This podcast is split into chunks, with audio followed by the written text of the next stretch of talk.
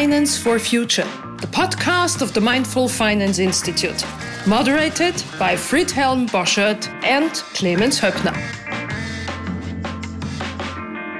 Today's podcast guest is very special. Isabel Rimanoczy did a lot of research around um, the sustainability mindset. And we were very happy that we found her as an expert on this topic and that we had the chance to interview her. And I think, yeah, the origin of our interest was just a few weeks ago when you asked for the first time, what is this sustainability mindset? And of course, I think we go uh, one step further today and we'll ask, what is sustainability in general? And where does the, her work on sustainability mindsets coming from? I think is quite interesting for us and for our listeners. And because it's so much that Isabel can contribute to this topic, we actually did two episodes. The first one is focusing on the sustainability mindset itself and what it means. And the second part, the second episode, will then be the application to the corporate sector. Enjoy the podcast. Hello and welcome to the Finance for Future podcast of the Mindful Finance Institute. My name is Clemens Höppner, and together with Friedhelm Boschert we today are speaking with Isabel Rimanoczy. Isabel developed the sustainability mindset principles and founded a community of practice called LEAP. LEAP is an ever-growing network of academic members from 137 plus institutions in 49 countries dedicated to developing sustainability mindsets in executive education. Isabel, it's wonderful to have you with us today.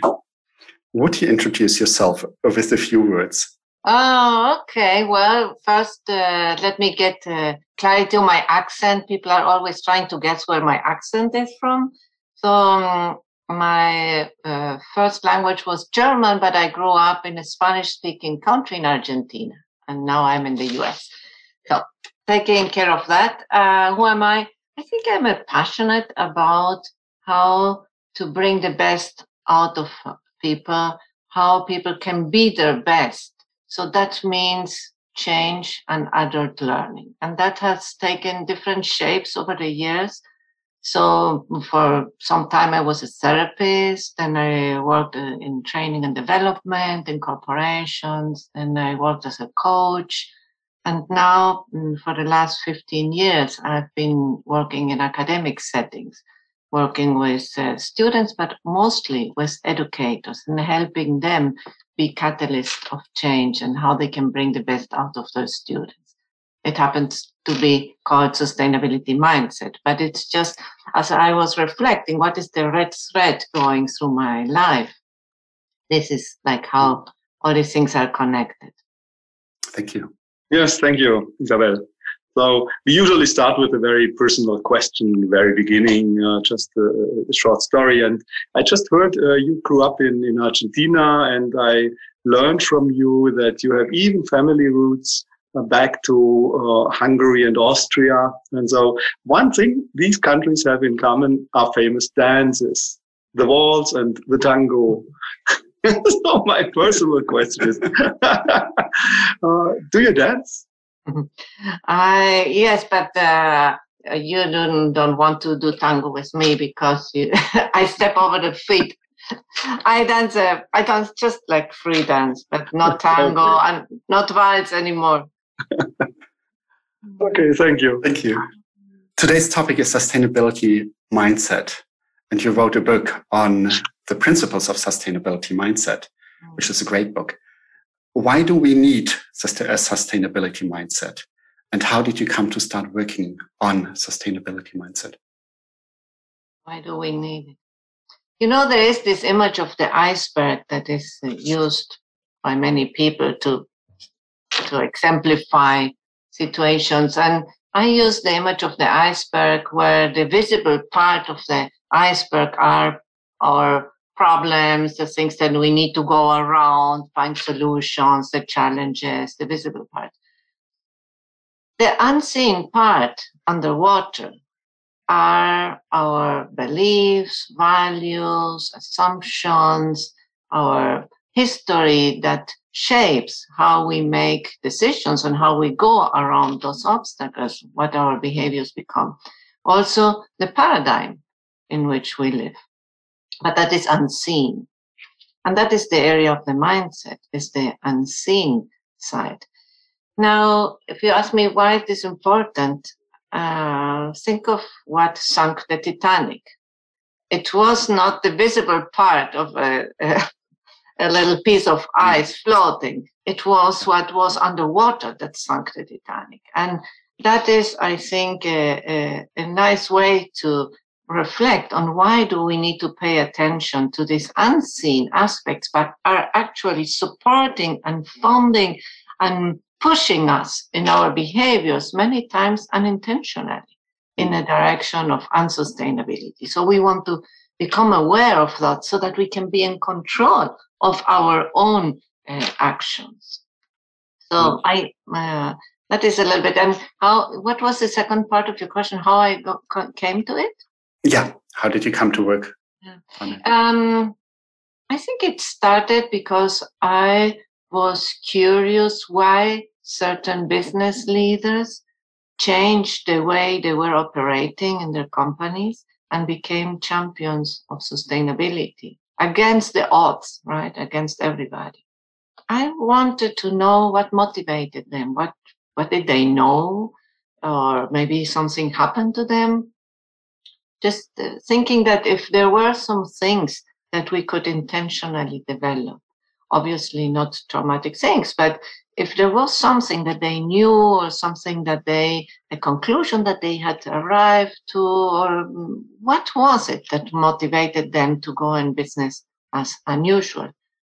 And uh, that was sort of the, the start of it. And once I, I found a number of aspects that actually could be developed, for lack of a better term, I called it the mindset because it was this, again, this invisible aspects that move them to visible behaviors. I didn't want to do a study about actions and behaviors and innovation because there was plenty of that. I wanted to know why they did get there to see if it's something we could replicate for the next generation of responsible leaders.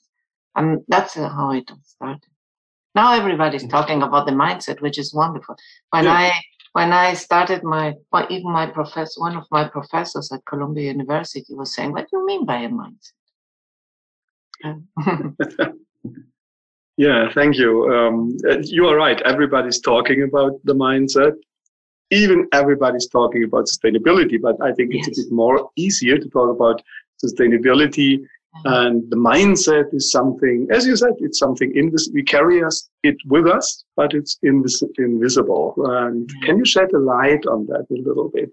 Uh, uh, can, can, you? Are there parts of it? Uh, what what are components of this mindset? Mm. Can you help us? It's a complex. It's a complex construct, right? And uh, I think we are not done identifying all the parts of it. When I uh, identified in, in my research a number of common aspects that these leaders had mm. or that they reported on. Then I um, tried to find if there were some categories of these uh, elements. And I found that they were actually, they fit, fit well into four content areas. One is systems thinking. Uh, the other is ecological worldview. The third one is emotional intelligence. And the fourth is spiritual intelligence. So within each of these content areas, I could find a recognized container where these different elements would fit in. And uh, that was a, an important step because if we want to develop something, we need to build some structure, some framework, some footholds for uh, so that we can set learning goals and then find ways to achieve those uh, learning goals. So thinking in terms of uh, content areas was really helpful. Now, ecological worldview, I want to say a word about that because it is not just about understanding uh, the um, environmental aspects or challenges that we're facing. It is social and environmental. And it is also not just about facts, but uh, connecting from our affects, from our emotions to these aspects. And that is a very important point because right now, mm, I think we have a high level of eco-literacy around the world, so to say, right? People know this is not a word that they would be surprised or ask you, like my professor would ask, what is mindset and what is sustainability? Today, everybody has sort of an idea. But there, however, it is many times just a rational understanding, and we uh, disconnected from our emotions because we don't know what to do with those emotions. And when we do, when we disconnect it, the problem is that it uh, we lose at our holistic engagement. We are just thinking about it, but we are not fully into it.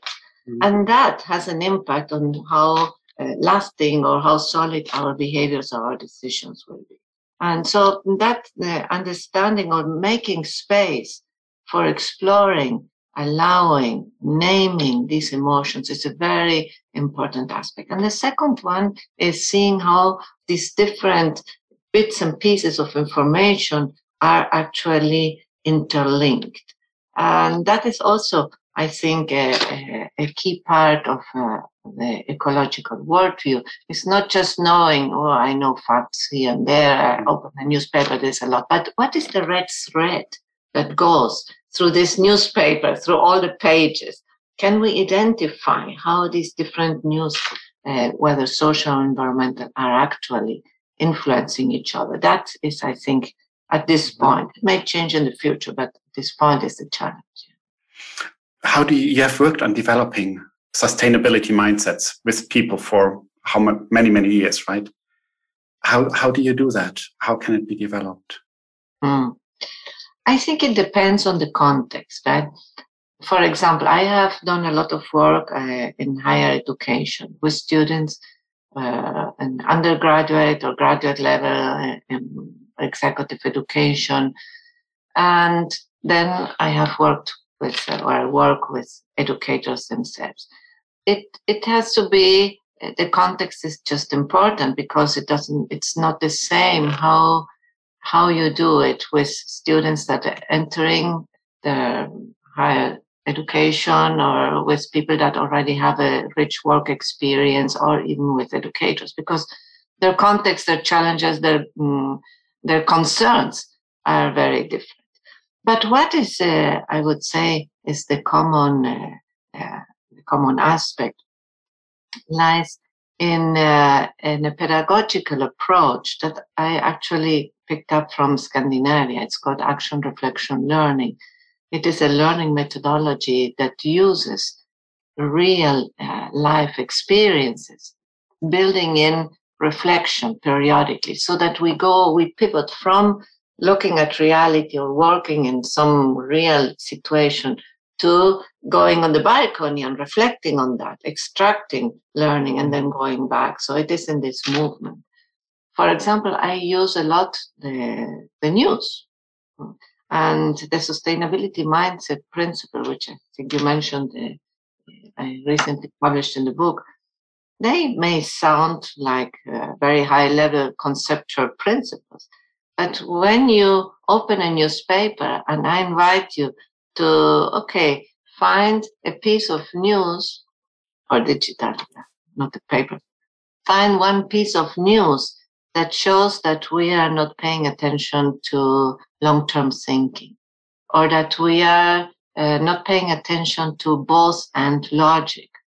So then you immediately will find it in the news. Mm you say, oh, here, oh, here, and here, here, and you may find a lot of them. So it is very much connected with uh, with the reality, and that is where we have to pivot back and forth because that makes it, oh, that is our reality, and that is how we are not seeing it. So how uh, should we approach it? So that has been uh, in in terms of methodology, and then obviously in finding what are activities that can put the person in connection with their feelings. Again, it's not just about thinking, because we do a lot of thinking, not, mm. not a problem with that. But we are not so frequently comfortable naming what are the feelings that are uh, mm-hmm. connected with those feelings, with those thoughts. And that is a very rich uh, reservoir because a lot of action comes out of it. Can I give you a, a, an example? This morning, I was in a storytelling session that we have with this working group on the sustainability mindset. And there was a professor from Finland. He was the presenter. And he shared something that I absolutely loved it and said, oh, I will share it with Clemens and Friedhelm today. so he said, you know, when I start with my students, and he teaches in a university, uh, I think it's called uh, Sustainable Entrepreneurship, something like that I start with the definition of sustainability development from Brundtland. That is what I have done for many mm-hmm. times. Mm-hmm. What is sustainable yeah. development? The development that takes care of our needs in the present and, uh, and the future. And then I do the opposite. I say, we will define what is unsustainable or what is unsustainability. And we define unsustainability at putting the poor last and taking care of instant gratification of our uh, satisfaction of our needs without considering uh, the impact that this may have on this or future generation. That is the priority to take care of our personal needs.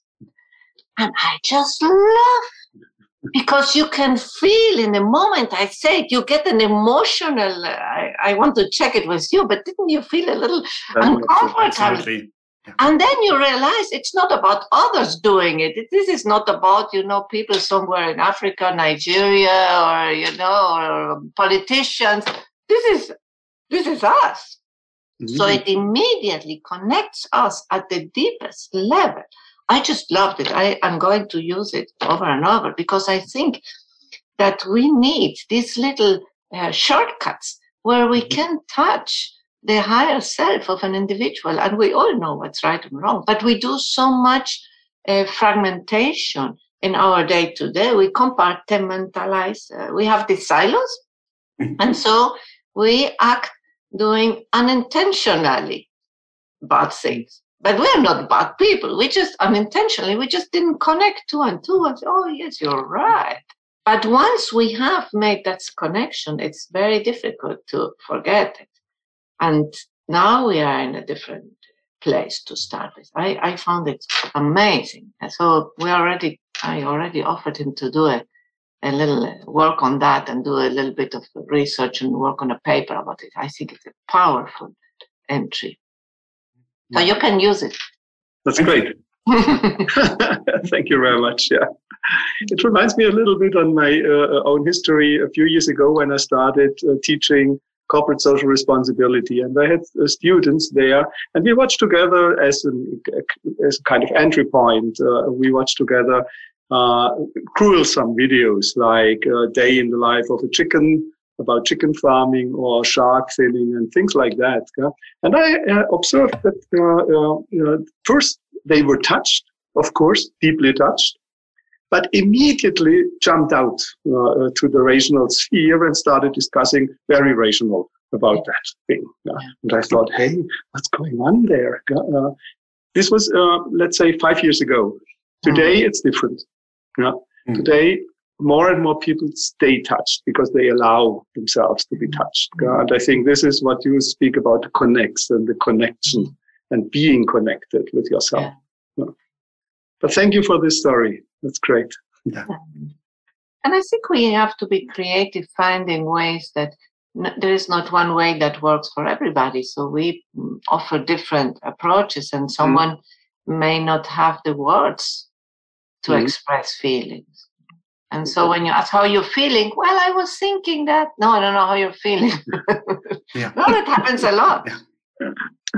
So, many, yes. many don't have the capacity actually to hold uncomfortable feelings. Yes. And, and if so, it's too uncomfortable, we detach and we yeah. automatically go back to the rational mind. Yes. Mm. So developing this capacity to feel first and then to be with the uncomfortable yeah. is important. And so, for example, using images is a, a very easy way and not non-threatening. So you have mm. images and you see, find an image that mm. reflects how you're feeling. Mm. And so you want to go through your through your rational mind, but actually, when you see an image, it goes through your unconscious or through your mm. preconscious immediately, and you recognize oh, it's, it's this. So let me think why. Oh, I think that these clouds or these things. So then we reconstruct it and we explain it in words. But it, uh, we are able to get in touch with this deeper uh, understanding mm. that we haven't many times. And then I, I also use from Rosenberg, the nonviolent communication resources. They have wonderful resources online. Mm-hmm. We have an inventory of uh, words about feelings. Mm. And so there are like 80 different feelings.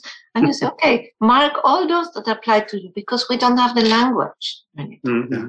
I would be interested to quickly go into the scientific validation, uh, how, how you worked as it, on it as a part of your doctorate.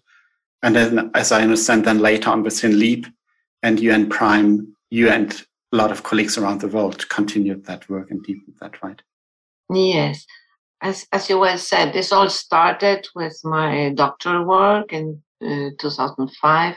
But over the past uh, 16 years, uh, we have just been developing and growing this and building it up from different angles. And the nice things with this uh, community of scholars is that they are very diverse. They come, as you said, of right now, I think it's more than 54 countries. So the rich diversity of their context and they're teaching different disciplines. So they come from different angles. And that has really helped continue developing the frameworks. One thing that I found very interesting is the confluence of uh, different um, disciplines into what we call the mindset.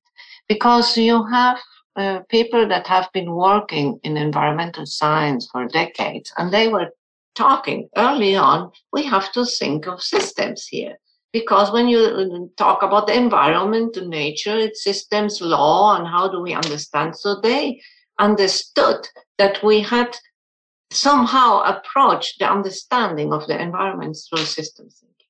Then you had neuroscientists who started to see, well, are we culturally paying more attention to our rational processing than understanding the whole aspects of our brain, mm. that where we have a different uh, approach to reality that is holistic. It's not fragmented before we go and fragmented it and have rational analytic thinking.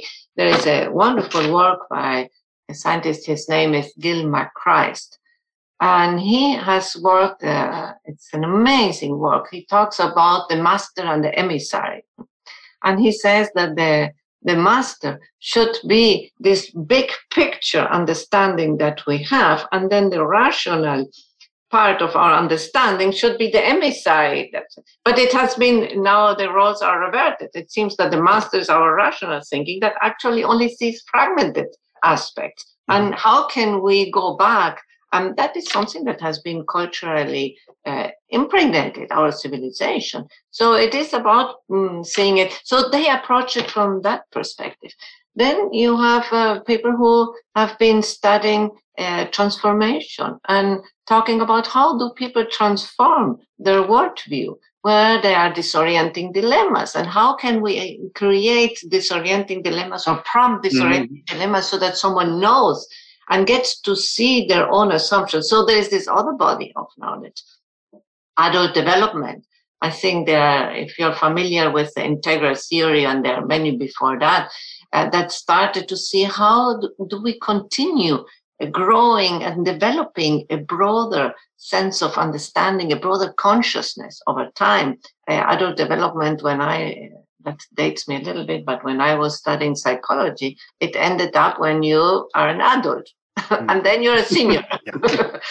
well, thanks God, uh, now there's a little bit more, and we know that through the neuroplasticity, we continue, we can continue expanding our levels of consciousness. So they, there is a lot of uh, uh an interesting body of knowledge there.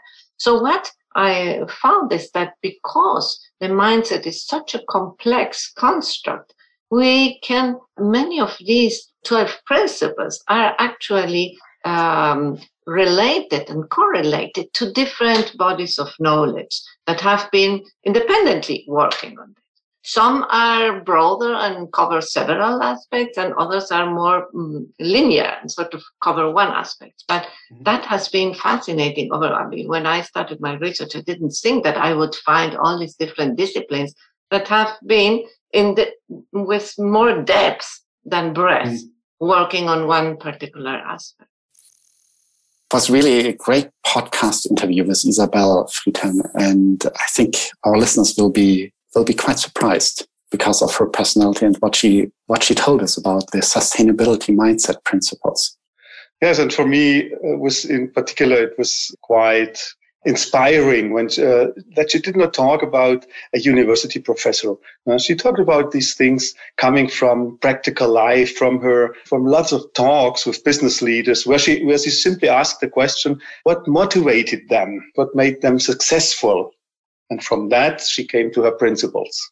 I think the the other part that I was really surprised about is um, how she talked about what is unsustainability and about the working group and how this professor from Finland and his students in the working group, the definition they brought about what is unsustainability, taking our own gratification more important than the poor or the needs of future generations as a definition for unsustainability. It's quite mind blowing if you think about it and if you take it into your life.